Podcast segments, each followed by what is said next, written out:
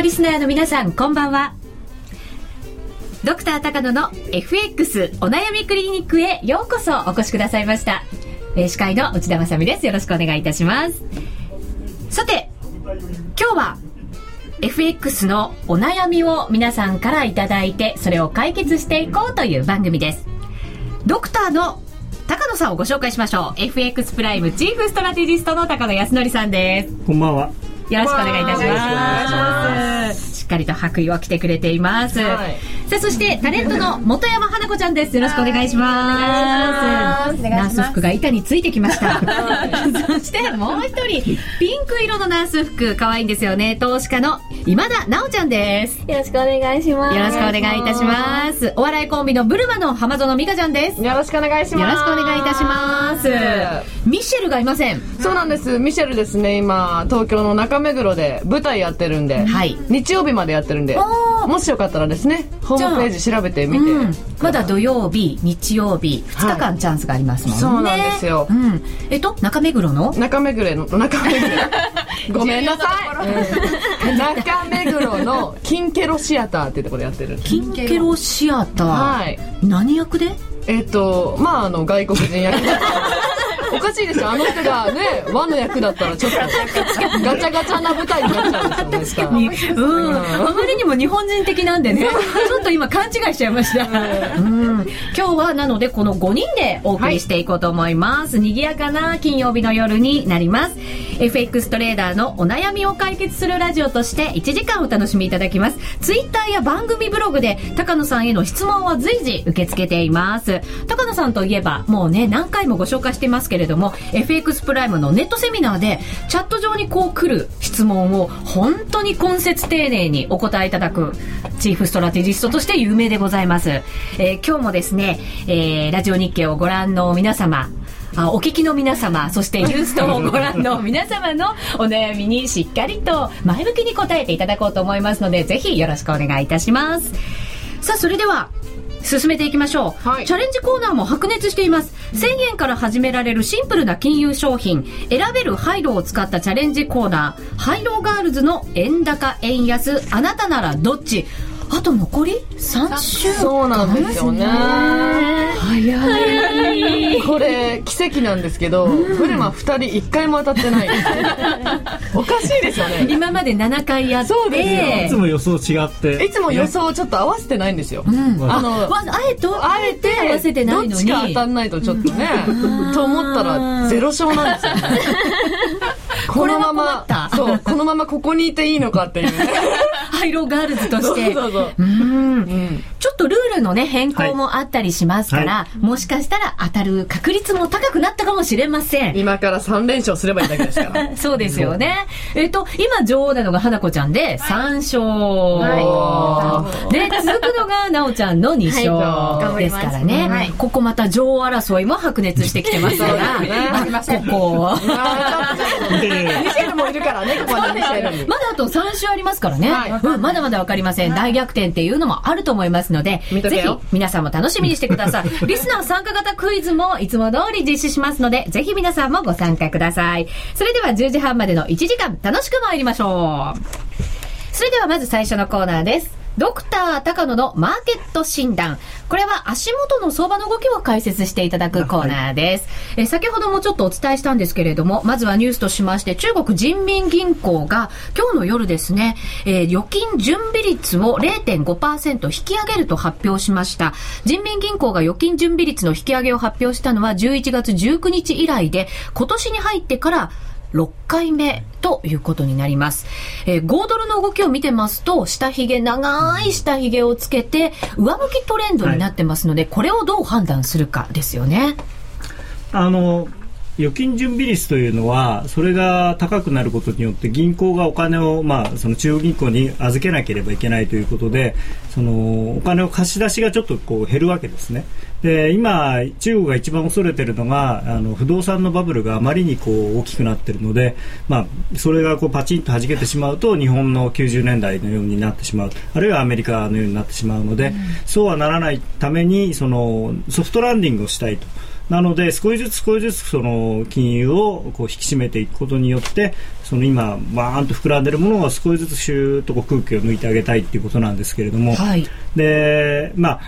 その金利を引き上げるっていうのが一番直接的なというかですね強い行動なんですけれどもそれに関してはまあ今回やらなかったということでまあえー、中国としてはそのバブル退治に対して前向きな姿勢であることは変わらないんですけれども、えー、そんなに乱暴なことはやらないんだということでみんなちょっと安心したのかなと、うん、これやっぱり乱暴なことをしすぎるとバブルがこう完全に弾けてしまって日本のようになるって可能性があるわけですか、はい、そうですね。日本の90年代の初頭は本当に乱暴なこといっぱいやりましたんで、うん、あんなことになって結局20年経ってもこんな状況なので、はい。えー、中国としてはまあそうならないようにと。あの中国はあのものすごく日本のバブルの崩壊を研究してるみたいなんですね、はい、でえー、研究したからといってうまくいくかどうかわからないですけれども、うん、少なくとも日本のようにはならないぞということでやってますので。うんまあ、今回はあまあ一応そういうことでマーケットの評価としてはですねあの特に一番関連の深いオージーが下がってないというところを見ると、うん、まあ正しいやり方をしたのかなとは思います、うん、そうですね。ただやっぱり中国の金利引き上げっていうのはずっとなんかこう、はい、市場ではくすぶっていくような懸念ではありますよね。とただですねその金利引き上げ自体はもうしょうがないというかですねあれだけ成長率も高いですしあの物価も、まあ、本当のところはわからないですけれどもおそらく上がってると思いますますので、はい、あのどっかで引き上げはするんでしょうけれどもその引き上げの仕方ですよね。ペースとかスピードあその時期。それをかなり彼らとしてはあのマーケットにその不必要なショックを与えないような形でやってると。だから今回なんかでも事前にその何かやるんじゃないかっていうのを匂わせておいてこういうふうにやってますので、はい、そうですね。経済指標の発表を13日から11日に前倒ししてるってことは、はい、やっぱりそれに合わせて何かをやるぞという。ほど。そうすると、まあ、市場ではそれを織り込んでいけていた、うん、そうですね、ということですよね。まあ、もちろんこれで実体経済がえー、中国のがその成長が鈍化してしまうと、まあ、結局最後は同じことにはなるんですけれども、はい、はいさて、その他の通貨なんですけれども、ドル円が83円57銭から59銭あたり、はい、そしてユーロ円が100等円68銭から72銭ぐらいですね。うん、このところやっぱりこう、なんていうんですか、動きはそれほど大きくないですね。そうですね。あの、ドル円なんか見ていただければわかるんですけれども、結局同じとこ行ったり来たりしてるだけなんですね。はい、で、あのー、まあ、12月もう今日何日でしたっけ？10日、10日ですね。あのまあアメリカ人のいわゆるディーラーであるとかファンドマネージャーであるとかっていう人はもうほとんどおそらく休暇を取ってます。しクリスマス休暇入りですね、はい、いつまで動かないんですか、うん。えっと大体ですねその、まあ、クリスマス今年でいうと26日が日曜日でしたっけ、うん、26日まではですからもうあのあまりその積極的な取引はない。で、うん、えー、27日からも年内はやってもそのしょうがないというかですね、うん、これはまたあの非常に下世話な話なんですけど、はい、あのまあ、みんな欧米人の人は、うん、そのまあ、ボーナスのために、まあ、仕事をしてるわけなんですけど、うん、そのボーナスの査定っていうのが基本的にはあの商業銀行だと11月末までなんですね。でそそこでもう決まってしまうんでそこからあと12月までは12月は働いても、あのうまくいってもボーナス増えない、うん、で下手し間違ったことをして損をしてしまうとその分だけボーナスが減らされるということで、うん、えー、ハイリスクノーリターンの 好きなんです。じゃあのらりくらりとしてればいいんですね1か月間。何事もせず。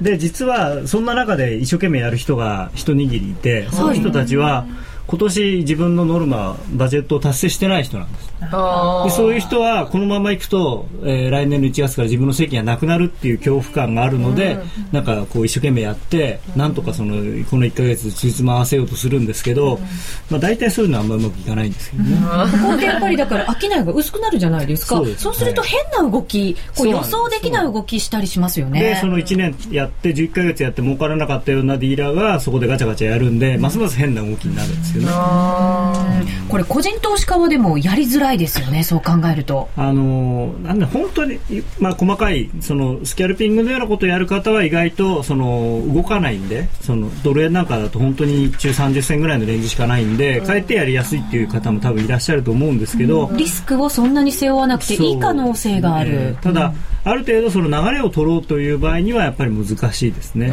でしかもあの各市場がバラバラに動くんでこの時期っていうのは、うん、株だったり為替だったり国債だったり。あんまりその整合性がないことが多いですね。だから金金と、まあ、普通は金が上がればユーロが上がるっていうような相関があるのがなんかおかしくなったりとか。うんこれは休むも相場なのかもしれませんけどね。うん、ただそのドル円に関しては、このところアメリカのその金利にものすごく引っ張られてるって話よく聞きますよね。はい、あのまあもともとあのドル円の相場あるいはユーロドルの相場は。えー、ドル円で言えば日米間の金利差、えー、ユーロドルで言えば日欧間の金利差でにかなり影響を受けるんですけれども、まあ、最近特にですねその金利が動いてるんですね。あの普段金利ってそんなに動かないんですけれども、まあ、今あのここそうですね何週間かはその急激にアメリカの金利が上がってきてるこれ QE2 の話以降ですか？そうなんでこれはまあ、いろいろ考え方あると思うんですけれども、私はおそらくですね、その Q1 がやるぞやるぞっていうことで、まあ、夏ぐらいからずっとバーナンキさんが頑張って、そのアナウンスメントをしていたんで、ちょっと織り込みすぎてたんだと思うんですね。なんかすごく期待感が高まって、一生懸命みんな金利が下がる方のポジションを作ってたと。で、実際こうやって、まあ、予想の範囲内のことをでをやってきたので、で、まあ、ということはそれを予想してた人はもうみんな金利が下がる方向にかけちゃってますからそれ以上それを後押ししてくれる人がいなくなったんでで年末が近づいてきますからだんだんポジションを整理しようと思うと逆の方向の動きになりやすいと。でそれとあとあの先週のオバマさんの、えー、何でしたっけ、えー、ブッシュ減税減税継続。はい。これで少しそのまあよく言えばその景気が立ち直るんじゃないかということで金利高。それから悪く言うと財政赤字が膨らむということで悪い金利高っていうのがこう、まあ、相まって、あの上がってるんですね。ただあの、まあ、これ世界的なもあものであのヨーロッパも金利ちょっと上がってますしあと JGB 日本の金利もすごくあの長いところ上がってますので、はい、ちょっとあのこのまま金利がもし世界的に上がってくるとあの景気があまり立ち直ってない段階で金利が先に上がり始めるというのはあまりいいことではないので。国の負担が大きくなるのもありますし、えー、まあ、当然企業にも負担になりますしあと住宅ローンとかもやっぱり影響あるんですよね、ねはい、あのものすごくあると思いますね。そうするとやっぱり景気を冷やしてしまう可能性がありますね、はい、まあ、ただえー、個人的な見方としては FRB は現在のその金利の上がっている状況というのを非常に苦々しく思っていると思うので来週 FOMC がありますから、ここでもしかしたら何かあるかもしれないなと思いますね。そこでじゃあもしかしたらまた金利の動きも少し変わってくる可能性もあるかもしれない。で、ね、あともう一つアメリカだけの事情でいうとその FOMC というそのアメリカの、えー、中央銀行のなんていうんですかねこう役員会議みたいのがあるんですけど、まあ、そこの人メンバーがこう任期が終わるとこう変わるんですけれども、はい、その来年は今年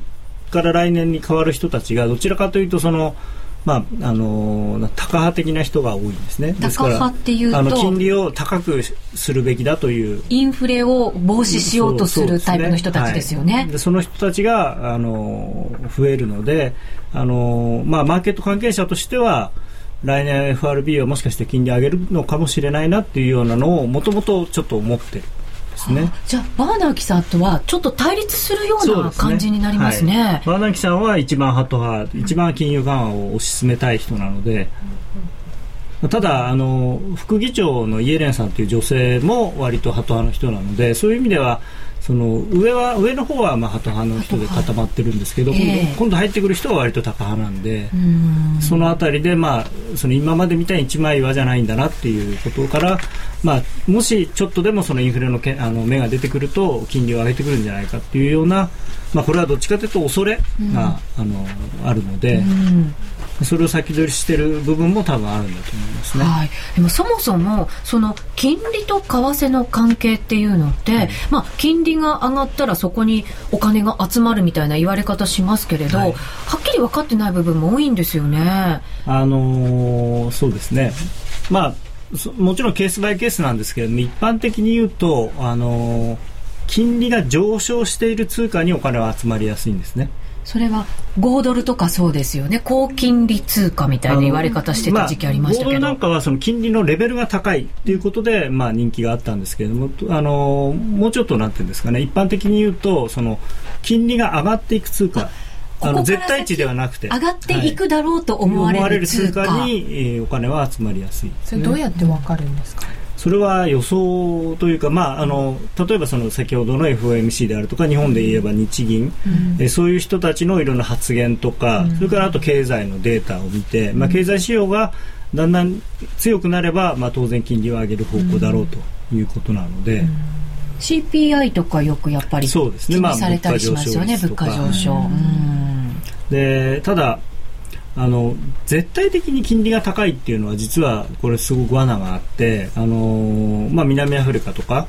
えー、そういうところは金利高いですけれども、はい、あれは金利を高くしないとあの結局お金をこう集められないっていう、そのなんか要するに、まあ、後ろめたいとは言いませんけれども あの訳ありの金利が高いということなので、はい、そういう場合はあの必ずしも金利が高いからといって、まあ、あの割とその FX なんかでは人気があるんですけれども世界的に見ると必ずしもにあのお金が集まるということではないんですね。確かにこうヨーロッパの危機なんかでギリシャの国債とかすごく上がってますよね、はい、だけど、はい、そこにまあお金が集まってるのかって言われたら、はい、それはこれから先もずっと集められるかっていうのは疑問ですよね。ですからそのまあ、健全な意味でのその成長がすごく強くて金利が上がっているのはいいんですけれどもそうじゃない逆のその悪い金利高になると良くないんですよね。であとはあのー、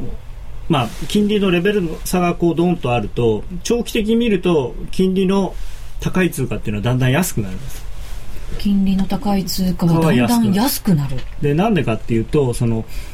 まあ、簡単に、まあ、簡単に言うとですねその毎年毎年たくさん金利がもらえるっていうことはそのお金の価値が減っていくっていうことなんです。そのお金としての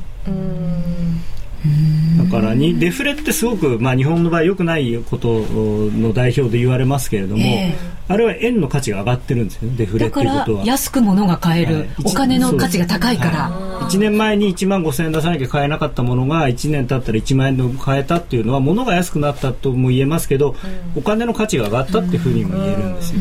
逆にインフレになるとお金の価値が下がる。そうです、まあ、だからあのまあ、一般的な資本主義の理論だとその緩やかなインフレちょっとずつちょっとずつ物価が上がっていくのが一番いいというふうにはされてるんですけれども。右肩上がりの状況が一番好ましいんですね。うん、と言われてるんであって、まあ、実際本当にそうなのかどうかはねまたいろいろ一晩話しても。尽きない話になりますね、はい、でもアメリカの場合は、やっぱり悪い金利上昇じゃないかっていうのってずっと言われてますよね。特にそのこの数週間の動きはあの意図せざる金利高なので、うん、FRB としては苦々しく思っていると思います、原因あの原因と結果があってその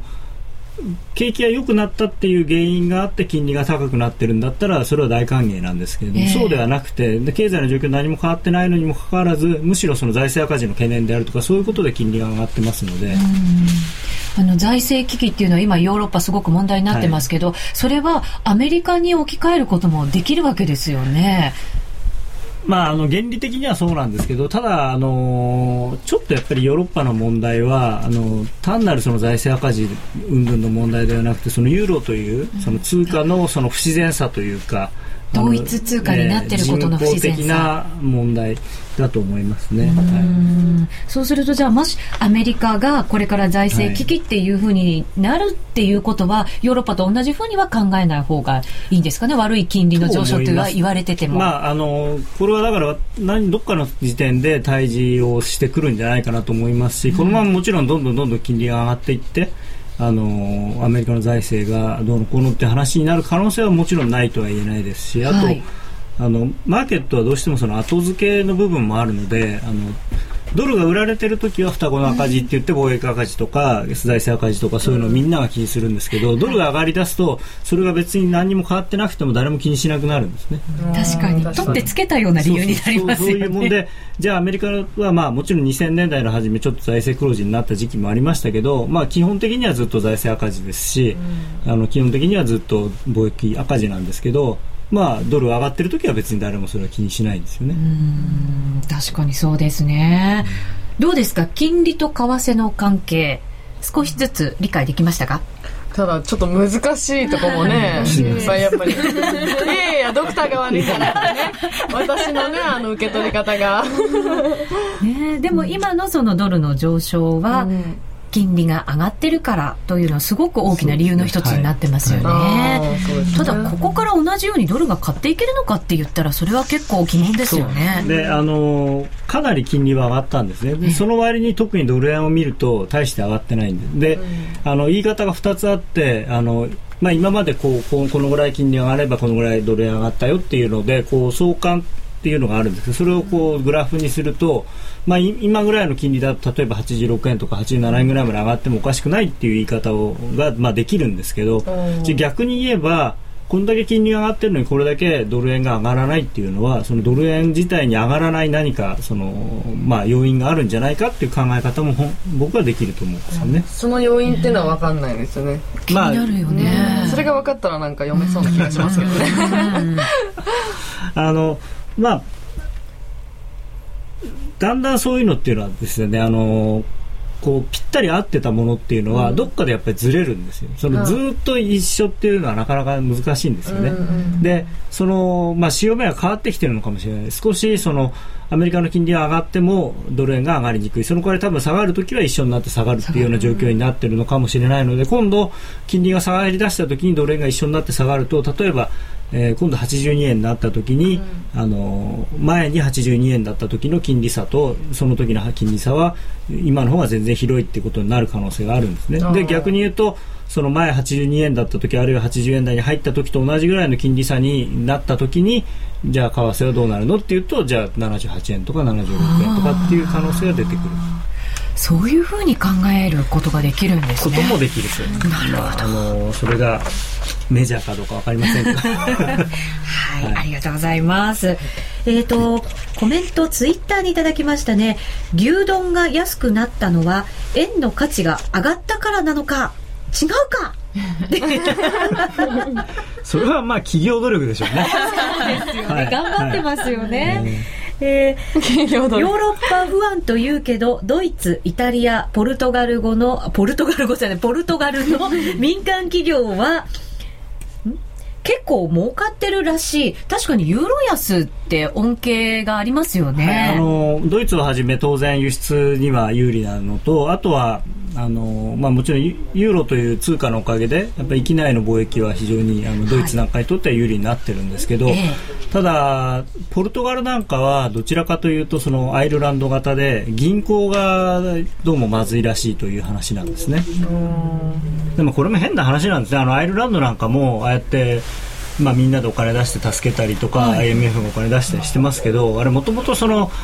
アイルランドのあの金融機関がやんちゃなことをしてそれの尻拭いをみんなでしてるっていう状況なんで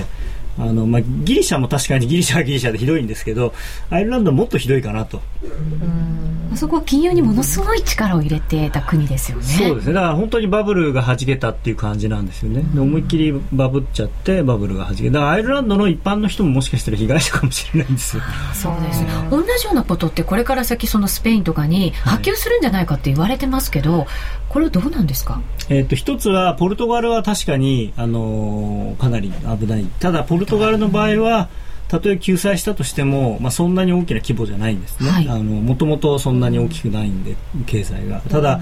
スペインの場合は、えー、非常に経済の規模が大きいので、はい、問題が大きいと。であの今は確かにそんなに問題はないんですけれども今の調子でそのスペイン危ない危ない危ないって言ってると要するにスペインのに対する例えば投資が手控えられたり、スペインの企業に対する融資が手控えられたりえー、そういう、まあ、スペインの銀行に対するその信頼性が失われたりしてあのどんどんこう負の連鎖が起きてしまうのでお金が調達できなくなってきますもんね、まあ、今のところはその ECB がお金出すんで大丈夫なんですけれども、うん、ただ、あのー、まあ、ずっとその ECB が支えるかっていうとじゃあ今度はまあ、イタリアもとかっていう話になってどんどんどんどんそのババ抜きというかですねあの、悪い連鎖が起きちゃうんですね。で、あの国債がどんどん売られることによって、はい、あの彼らがまあ、今のあの国債はいいんですけど次にその借り換えて発行するときにはもともとの金利が高くなってしまうのですごく高い利子を払わなきゃいけないこれ国債が発行できない状況になったりとかってことも考えなきゃいけないんじゃないですか？基本的にはその場合は ECB が買うと。で何でもかんでも ECB なんですよ。ECB 頼りですね。そうそれであのそこが問題であのみんながみんなそういうなんていうんですかね。まあ、みんながみんな問題国だと多分 ECB もお金なくなっちゃうんですけどやっぱドイツなんかがなんで僕たちはこんなに真面目にきちんとやってるのにあの暖かい国の人たちはあんなことやってるんだ、まあ、アイスランドは寒いですけど。ありとキリキリギリス的な感じですよね。うん。これでもトリシェ総裁、まあ、ECB の総裁が、今度はドイツ、はい。の人になるとかって言われてますよね。そうなるとまたちょっと状況変わったりしますか？万が一ウェーバーって、まあ、ドイツの今の,、あのブンデスバンクの総裁で彼がなったらもう徹あのドイツのもともと中央銀行の人っていうのはものすごいなんていう厳格なんですね、はい、だから曲がったことは絶対に許さない、まあ、アイルランドがどうなろうとポルトガルがどうなるんなこと知ったことじゃないお前ら金勝手に使ったんだろ。う自分で何とかせえみたいな感じになっちゃう可能性はありますね。そうですよね、はい、何しろだって財政をしっかりしてくれないって言って選挙で負けちゃうような国ですもんね。なかなかちょっとねすごい国だなと思ったりします。さあ、それでは CM を挟みまして、えー、診察の時間になります。はい、一旦 CM です。ラジオ日経の番組が、ポッドキャスティングで聞ける。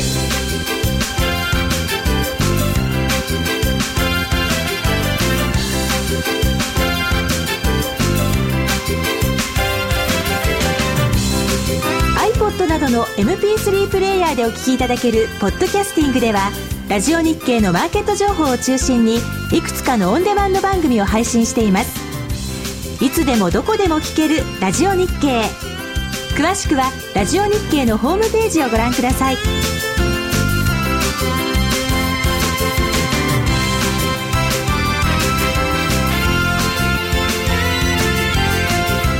iPod などの MP3 プレイヤーでお聞きいただけるポッドキャスティングではラジオ日経のマーケット情報を中心にいくつかのオンデマンド番組を配信しています。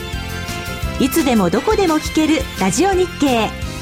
詳しくはラジオ日経のホームページをご覧ください。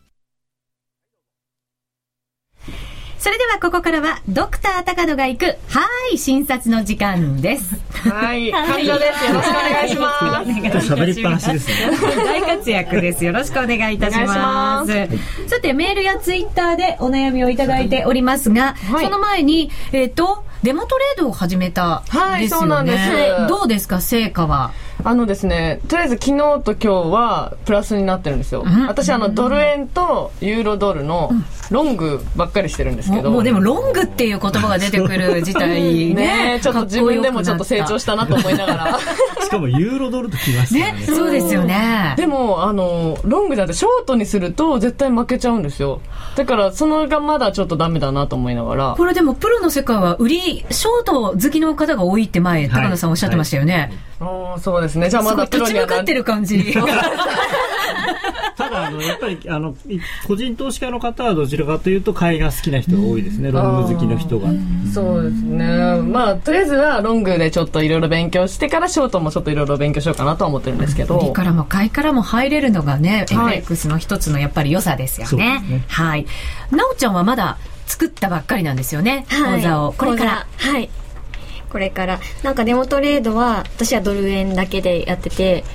始めてから8000円プラス。8000円。いやもうプラスなら。牛丼何杯食べれるか8000円あればね。本当本当たくさん食べられるかもしれない。はい。これからもじゃあここで随時あのお二人の,、はい。うん、あの報告なんかは入れていこうと思ってますので、はい、頑張ってください。よろしくお願いいたします、はい、さあじゃあ質問に行きましょうか、はい、メールでい。ただいた質問です、おいしいチキンさんからです。高野先生こんばんは。クリスマス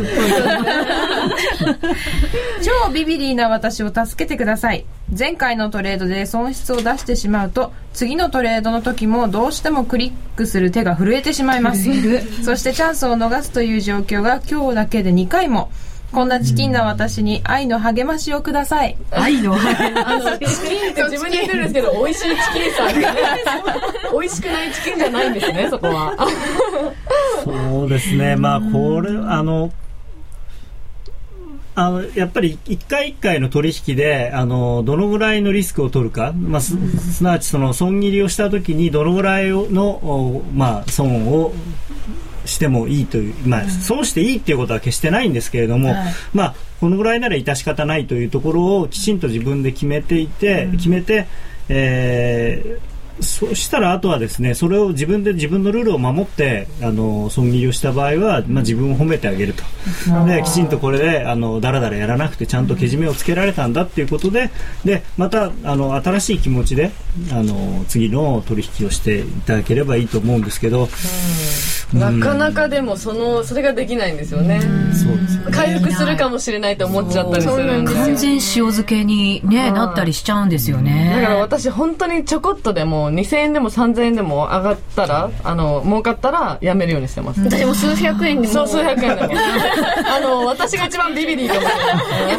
確実ですよね。そう確実積み上げていくあとはそのどういうふうにその前損をした時の損の仕方が二通り多分あると思うんですけど、うん、その例えば会社のあの例えばうちの FX プライムの FX プライムのそのここに来たら自動ストップロスっていうのがあるんですね。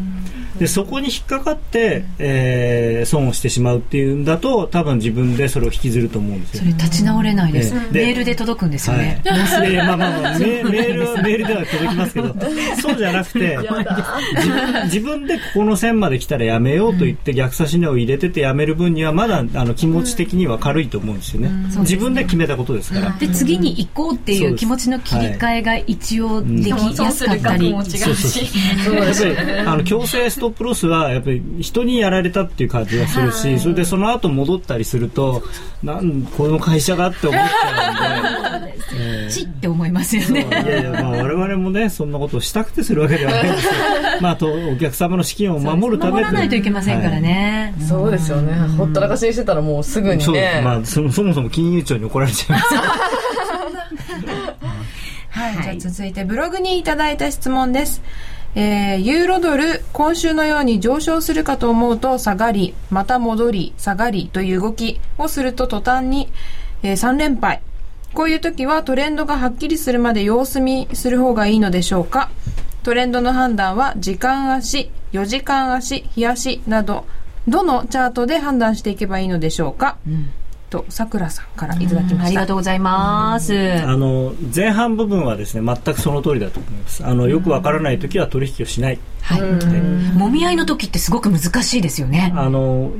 タイプはあると思うんですね、はい、そのもみ合いで上がったり下がったりするときにあの逆張りをするのが得意な人もいますし、うん、えー、まあ、私は全然そういうのはもう一番苦手なタイプで、うん、えー、こう同じとこ行ったり来たりするとどんどんどんどん上買って下売ってってやっちゃうんですけど、うん、あの大きく動くときに取るのが、まあ、得意な人あるいはそれをが好きな人はえー、今の時期みたいになんかフラフラしてる時はあんまりやらない方がいいと思う。であのどちらにどちらのパターンでもいいんですけれども自分でこういう時は、えー、得意だっていうのを、まあ、デモでもいいですし実トレードで1000ドルでやってもいいしそれを見つけてもらってそういうチャンスが来るまでは、まあ、あまりそのなんていうのかな、えー、一生懸命やらないであの待ってる方がいいと思いますね。でえー、あと後半は何ですか、はい、トレンドの判断はトレンドの判断はですね冷やし。あのまず冷やしで相場全体がどちらを向いているのかっていうのを必ず確認をしていただいて、うん、そうですね、はい、で、えー、メモメモ。で、まあ、あとはその4時間とか1時間足とか、まあ、それはその辺はその人のですね好みとかあの感覚にもよると思うんですけれども、えー、実際に自分がその売買の判断をするのに使うような長さのチャートを見ると。で、えー、具体的なタイミングはその1時間なり1時なり4時間で見つけていけばいいと思うんですけど、まあ、まずやっぱり冷やしでどっちを向いてるかって全体のまあ、対極感ってよく言いますけれども、うん、全体の流れは見ておかないと今、ね、ブルマ売れてるぞっていうのをまず分かった上で、うん、売れてるんだけどちょっと調子に乗っちゃうここはいかんなとかねそんなの分かるまでがだいぶかかるんですよね。ブルマの判断だと。今もみ合い。もみ合いもみ合い。もみ合いどんどん下がってきますね。下がってない下がってない大丈夫大丈夫。はい。あと似たような質問、はい、こちらメールでいただいています、はい、えー、五目三人さんからです。ありがとうございますます。えー、いろいろなトレーダーの人の本を読んだり、講演を聞いたりしているのですが、はい、チャートの見方、利用方法って正直人によりけりですよね。うん、私はデイトレ中心で主に10分足を見ているんですが、最近それだけではいけないのかなと思い始めています。デイトレする場合の足の見方、組み合わせの方法、えー、ヒントがあったら教えてください。やっぱり皆さん足のね、見方はすごく悩まれてるんですね。は いねあの、まあ、例えば、まあ、いろんなやり方もちろんそのこの方もですねよく分かってらっしゃってあの人によりけりなんですね。なので、えー、私の個人的な好みというか自分のやり方で言うと私が例えば銀行でやってた時はまあ、まず冷やしをとにかく見ます。それは必ず見ます。やっぱり冷やしを見てどこにポイントがあるのかでどっちを向いているのかそれを確認した上でえーまあ、それこそあのデイトレードというかインターバンクのディーラーやってた時だったらその10分足のチャート。で、えー、移動平均とか、えー、そういうものを見ながら、まあ、取引をすると。でただその10分足だけ見てるとあのー冷やしの非常に重要なポイントをこう見逃してしまうので、はい、あのただ10分足で下がりそうに見えても実はそこはあの、まあ、ちょっとテクニカルな話になりますけどあの一目均衡の雲があったりしてそこで冷やしで見ればここはちょっと一回止まりそうだなって思うところでも10分足だけ見てたらわからないので、はい、だからそういうところはちゃんと見ておいてほしいですね。あのそのまあもちろんローソク足見ますよね、はい。はい、それプラス移動平均線をつけたりとか、高野さんどんなもの使われてるんですか？僕は10分足だと移動平均ぐらいですけど、まあ、あとは時間足4時間足の移動平均とか、うん、MACD とか RSI とか、うんまあでもそのぐらいですかね。あとはあの4時間足の一目金庫、日足の一目金庫。はい、一目金庫。メモしちゃいました。えー、5分足でロンドン午前の研究をしてはどうかっていうアドバイスになるんですかね。いただきましたよ。そうですね。まああのじあのできる時間自分がトレードできる時間を詳しく研究するっていうのはすごく大事なことだと思います、はい、ただあのーこうなんていうの輪切りにしてそこだけ見るっていうのは、まあ、ちょっと危険なんですね。やっぱりその1日の流れであるとか24時間やってますからね、はい、それを見ておかないと自分がこの時間にやるからってその時間のことだけ勉強すればいいっていうのはちょっと危険な感じがしますね、あのマーケットは、まあ、まあ前にもこの番組からで言いましたけどあの我々のことは都合は考えてくれないので マーケットは勝手に動いてますから。そうですよ寝てる時に一番動いてたりとかすると大丈夫。それが怖いから寝てる時とかは絶対持たないポジション持たないようにしてます確実ですね。確実。いやもうね確実にお金を失いたくない。それは大事なんですけど、うん、あの例えば寝るときにポジション小さくするとかっていう手もありますからね。ああそうですよね、うんなんか夢に出てきそうな。そうですね。そう。私あの、パソコンをすぐ近くに置いてて、うん、あの、化粧してる時とかにやってるんですよ。そう。ご飯食べる時も、こっち側パソコン向けて、見ながら。見ながらやってるから、もうどんどん厚化粧になってる。ああ、いつもと一緒か。厚化粧そう、食事も食べたような感じがしないのなんか。上がってる上がってると思ったら走って、そう。こう指チャって置いてね。ビール飲みながらパソコンの前で、チャートがつまみみたいな。そう。ねそうなんですよ。ね。でも僕はあれですよ、昼ご飯は、もう二十何年ずっと目の前にパソコンがあって、まあパソコンっていうかレートがあってっていう。オフィスでしかほとんど食べたことないですからね。やっぱり離れられないですか？そうですよ。てか、離れ、離れないって、離れるっていう発想がないですね、基本。なんかありますか？トイレに行ってる間にやられたとか、そういう経験って。ああ、ありましたね、やっぱり。やっぱあるんだ。トイレどうすればいいんでしょうトイレはね、あの、ドア開けたままこうやって。あの、ちょっとそれとは違うかもしれないですけど、まあ今わからないですけど、昔のその僕がいた頃の外国の銀行のディーリングルームっていうのは、一番トイレのそばにあるんです。その銀行の中で銀行、まあ、ビルのワンフロア例えば使っててトイレがその一番南東南の角にあるとすれば一番東南の角にディーリングルームがある。へえそれはさっと行ってさっと戻れるように。あの席外せないんでもしくはもうトイレにパソコンを設置するか。それが一番早いかも。でも個人投資家だって携帯でもねできるようになりましたがトイレでも OK かもしれません。さあそれでは一旦 CM を挟んでハイローガールズのコーナーです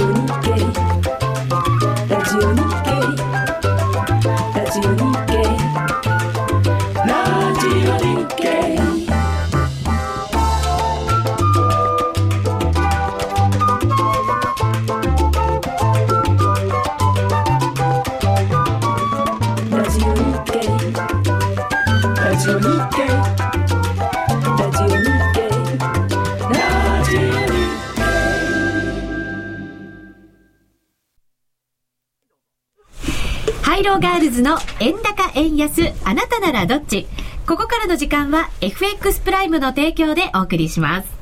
このコーナーでは、ハイローガールズ5人で10週間、円高円安どちらかを選ぶ、選べるハイローのドル円にチャレンジしていただいています。さて、ここで一つお知らせです。残念なことに、ハイローガールズの徳大寺ゆきちゃん、ちょっと体調崩されたということで、はい、えー、今週以降はこのコーナーをお休みすることになりました。また完全復活してね、はい、あの今後のコーナーには参加してくれるんじゃないかと思いますので、それに期待をして、4人で頑張っていただければと思います。います。ゆきちゃんの分まで頑張ってください。ママゾの頑張れ。ゆきちゃん頑張るよ。うん。さて、選べる配慮は毎週月曜日に発表される基準レートから金曜日の為替レートが円高円安どちらになっているかを予想するだけのシンプルな金融商品です。選べる通貨はドル円、ユーロ円、ポンド円の3種類。一口1000円からお楽しみいただけます。高野さん、今回からルールに変更がありました。はい。うん。まずは、えーお待ちかねのですね、あの、外れなしという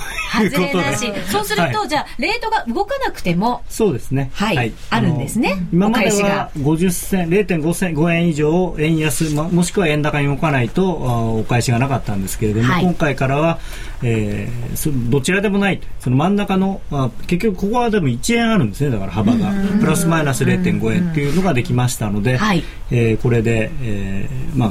どなたかはあの必ず払い戻しがあると、うん、そうですよね。今までペイアウトなしでほっとしていた浜園。そう。だからあの先週からそのねペイアウトなしができたんで早速使ってみたら外れました、うん、ユーロ円だったらよかったんですけどね。そうなんですよね、でもこれ動かないだけにずっとこうかけていくっていうのもまああり、まあ、ありですよね、うん、それもありかななんて思ったりして。最初からあったらそうしてるかもしれない。残り3週頑張れあのペイアウトの倍率は別にして勝率でいうと、はい、あのまあ去年1年とかだとおそらく 30%, 35%ぐらいはその上下1円のところに入ってるので。あそうか今までの7回を見ても結構ペイアウトなしってありましたよね、7回は多分半分ぐらいペイアウトなし、ね、そうですよね。そうするとそこだけに注目してもいいかもしれない。すごい今大きなヒントをあげちゃったかもしれない。で基準レートが決まる時刻も少し後ろにずれました。そうですね。あのまあいろんな事務的な問題もあって、えー、1時ということで、はい。はい。それに伴いまして、えー、受付時間も後ろにずれていますので、ご注意いただければと思います。まあ、逆にあの、月曜日の朝ゆっくりそれを見ていただいて、はいえー、考えて、お昼休みにでも申し込んでいただければ。そうですね。昼休み12時半からと来たらダメですけど。でもちょっと余裕ができる感じがしますよね。はい、ね金曜日に、まあ私が自分でやってるからではないんですけど、金曜日に月曜日のがいくらになって、それからその次の金曜日までいくらになるかって考えるのはすごく難しいと思うんですね。はい、結構過酷な条件でしたよね。ちょっと今自分でね、私が外すのは仕方がないみたいな。言い訳だった言い訳を。なるほど。おっしゃってます。金曜日の夜はね、それこそ雇用統計とか、大事な数字も出ますし、今中国がね、金利いじったりしますからね。高野さんが今までね、ゼロ勝なのも仕方がないということで。いやいや、そうね。しょうがない、ないしょうがない。はい。さて、今回から動かないという選択肢もできた選べる配慮。意外やユーロ円が上下50銭ということで動かずなんですよね。ユーロ円って動くね、イメージありましたけど。まあ、こう行って帰って最後、最終的にそこに戻ってくれば、はい、そこに入るんで、で逆にユーロ円はよく動くんで、だからすごくあのペイアウト率が高いんですよね。動かないっていうなるほど。動かずを選んだ方のペイアウト倍率が3.10倍だから結構ついたんじゃないですか、ね、2円ぐらい動いたのと同じぐらいのペイアウトなんですよ、あすごい。でも逆に言えばペイアウトが低いあ高いっていうことはそこに入る確率が少ないってことですよね。うん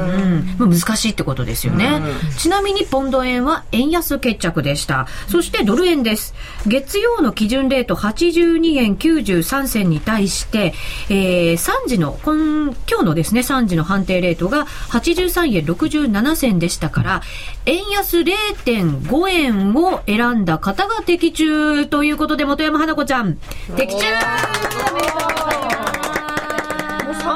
でですよね。ねだってペイアウトなしが結構あって、3回ってかなり。すすごいと思う。すごいいや、すごいですよ。単なる素人の直感です。ね、女王の名を欲しいままのいやいやいやいや的なね、流れになってきましたよ。ペイアウトバー率は2.73倍でした。では、改めて皆さんに、来週のドル円がどっちにどれくらい動くか、または動かないかはいという選択肢が入ってますからね、当てていただこうと思います。えー来週月曜午後1時です。午後1時のドル円の値段に対して、金曜午後3時の値段が上なのか、下なのか、50銭刻みでチョイスしてください。あるいは上下50銭以上は動かないという選択ももちろんあります。はい。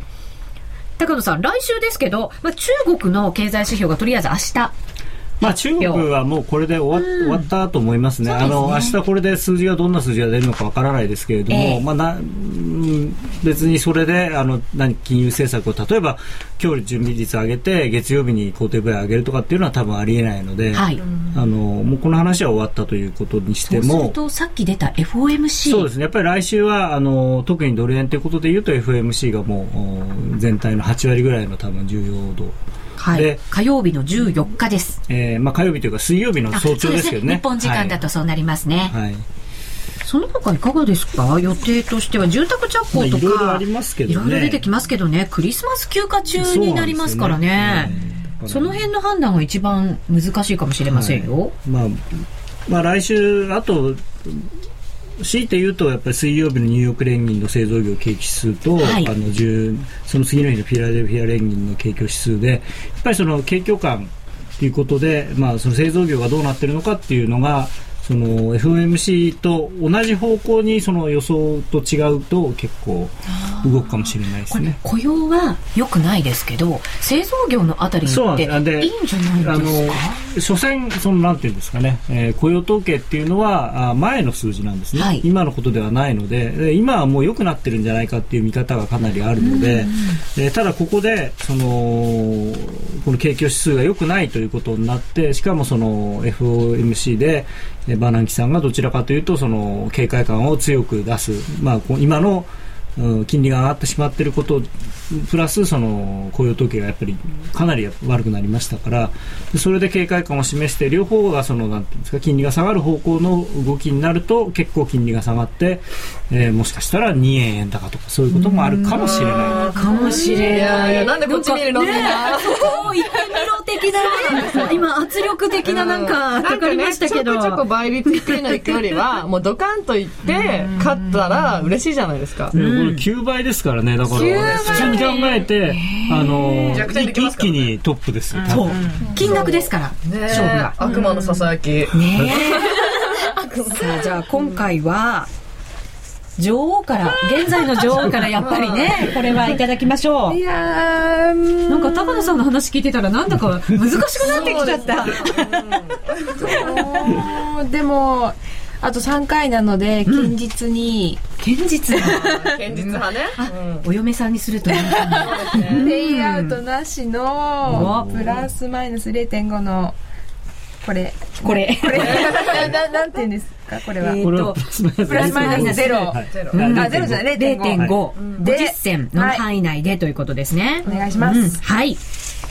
じゃあ、なおちゃん。はい。うん。私もクリスマス休暇で動かないかな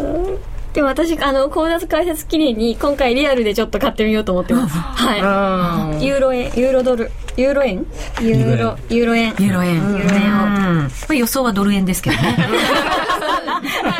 まさかユーロ円ぶち込んでくると思わなかった。すごい、すごい個人的な話が来た。うん。ドル円は、じゃあ、どうしそれようかな。は動かない。動かないの。はい。そそして、お待たせしました。ダメだよ、もう堅実は面白くないよ。攻める女。攻めるみんな女。なんでそこにミシェルになる外してんだよね。現実じゃないからね、うん、まあ私はもうドカンとちょっとね、うん、あの高野さんが円高傾向にあると、うん、いやいやなるかもしれない。なるかもしれない。なんでちょっとビビってるなんでちょっとビビってるすごい笑ってるじゃん。なるかも。断定的判断の提供はできませんから。でもやっぱペイアウト倍率が高い方にもうあと3回しかないので、うん、ツイッターでも9倍いけっていう。おお行くか。行くわけねえだろ いや私はねあの9倍はいかないんですけど、うん、1.0で、うんまあ、いこうかなと思って、うん、円高だからマイナス1.0円。1.0円。あ、でも4倍近い。そうですね。これをね、続けてったら、まだ3回ありますから。うん。ね。うん。堅実派じゃない嫁も結構いいかもしれないっていうのもね。ガツンと一発ガツンと一発ね、感じの。ちなみにミッシェルの予想は、はい。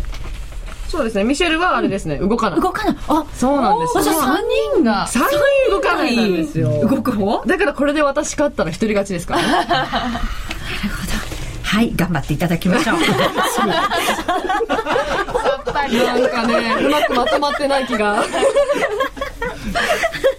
ということで、この時間はハイローガールズの皆さんに円高円安どちらかを選ぶ選べるハイローに参加していただきました。さて、リスナーの皆さんお待たせしました。夜トレではスタジオだけではなく、リスナーの皆さんにも円高円安を当てていただく参加型プレゼントクイズを実施しています。毎回新型 iPod などが当たります。番組ブログぜひご覧ください。では前回クイズの結果当選者発表です。結果は円安の週でした。全体では64%の方が円安を選んでたんで、すごい。素晴らしい。素晴らしいですね。みんな読めてますね。はい。円安を選んだ方の中から、厳選なる抽選を今行います。ダダダダダダダダダダダダダダダはい。では名前も、あ、2枚取っちゃった。はい、1枚却下されちゃいました。えー、新型 iPod なの1名様ははい。京都府にお住まいの歌手さんです。歌手さんおめでとうござい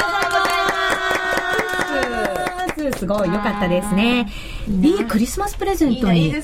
なったかもしれません。ね、皆さんもぜひまだまだクリスマスこれからですから、あの、チャレンジしてみてください。なお、クオカードの当選者発表は発送をもって返させていただきます。夜トレ、リスナー参加型プレゼントクイズ、円高円安、あなたならどっち？次回は来週月曜日、12月13日のお昼の12時半が締め切りです。時間変わってますので、ぜひ皆さんご注意ください。締め切りは来週月曜日、12月13日のお昼過ぎですね、お昼の12時30分が締め切りとなっています。ぜひ皆さんご注意いただきながら応募いただければと思います。えー、選択肢なんですけれども、こちらはシンプルに円高なのか円安なのかということにさせてください。動かずはなしということで、円高、白なのか黒なのかで判断してください。応募フォームやクイズの説明は夜トレの番組ブログをご覧ください。ハイローガールズの円高円安、あなたならどっちここまでの時間は FX プライムの提供でお送りしました。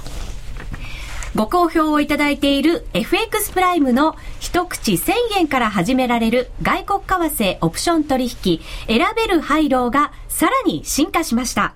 新コースとして、プラスマイナス50銭を選択できるようになり、月曜日から金曜日にかけての為替の変動が小幅でも、ペイアウトなしがなくなりました。円高、円安、あなたはどっち？外国為替をもっと身近に、詳しくは選べるハイローと検索。FX プライム株式会社は関東財務局長、金賞第259号の金融商品取引業者です。外国為替オプション取引、選べる廃炉は、金融商品取引法に規定される通貨関連店頭デリバティブ取引です。また、元本あるいは利益を保証した金融商品ではありません。為替変動、金利変動などのリスクにより、支払ったオプション料の全額を失う場合があります。お取引にあたっては、契約締結前交付書面をよくご理解いただいた上で、ご自身の判断と責任においてお取引を行ってください。ラジオ日経の番組がポッドキャスティングで聞ける。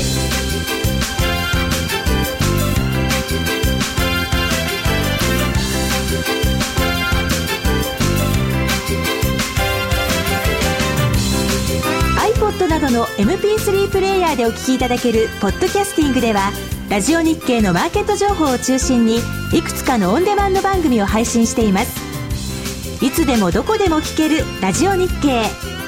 詳しくはラジオ日経のホームページをご覧ください。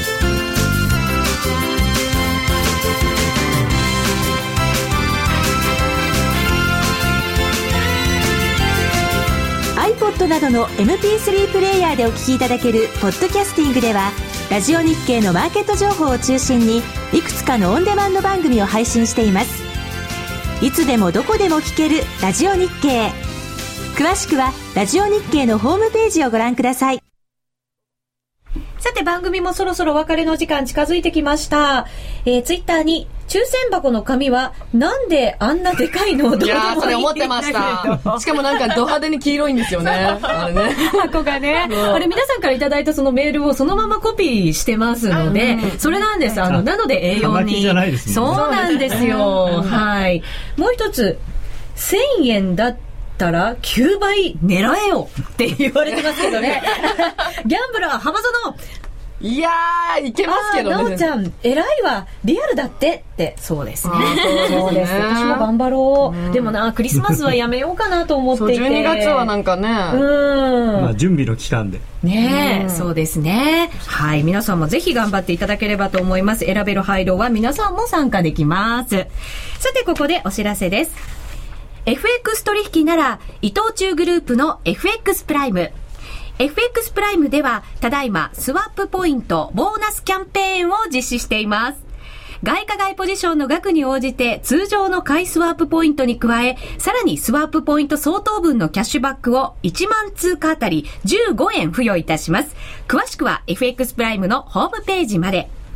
FX プライム株式会社は関東財務局長金賞第259号の金融商品取引業者です。外国為替保証金取引は元本あるいは利益を保証した金融商品ではありません。為替変動、金利変動などのリスクにより投資金額以上の損失が生じる恐れがあります。投資及び売買に関するすべての決定は契約締結前交付書面をよくご理解いただいた上で利用者ご自身の判断でなさいますようお願いいたします。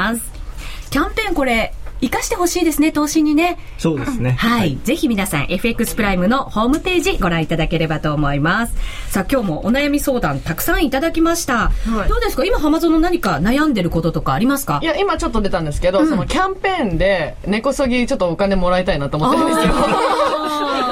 あーね、5000円キャンペーンとかあるでしょ、うんそれでちょっとちょくちょくもらったら、うんちょっと得じゃないかなって思ったりして。そうですよね。うんどうせなら。うん。でそのお金をまた投資に。投資に向けるそしてまた負けて意味なく。繰り返し。またどっかキャンペーンやって。キャンペーンガールです、私。ね負けないように頑張ろう。はいうん。ね。なおちゃんはじゃあ、これから、リアルにもチャレンジ。はいはいうんユーロドルが、ユーロ円、ユーロ円。ユーロ円、なぜユーロ円？響きだよね。ユーロ円っていうと、かっこいいからね。うんそうそう、かっこいいからです。なんかね、ドル円よりユーロ円の方がかっこいいから。うんユーロ円のあユーロドル、あユーロドルが世界ではそうですね。基準なあの、一番、一番、あの、世界で取引の量が多いのはユーロドルで。まあでも、ユーロ円はさっきも、あの、内田さんもおっしゃってましたけど、その、動かないっていうところの倍率がすごく高いんですね。なんで結構、この季節はチャンスかなと。そういう理由だったんです全部乗っかったよ。ぜひ皆さんも頑張っていただければと思います。まだまだこの後延長戦があります。質問も受け付けていますので、まだまだお寄せくださいね。よろしくお願いいたします。FX プライムチーフストラディストの高野康則さん。そして、本山花子ちゃん。今田直ちゃん、ブルマの浜園美香ちゃんでした。今後もよろしくお願いします。延長戦まだまだあります。ラジオの前の皆さんとはお別れです。金曜日の夜、まだまだお楽しみください。おやすみなさいさよなら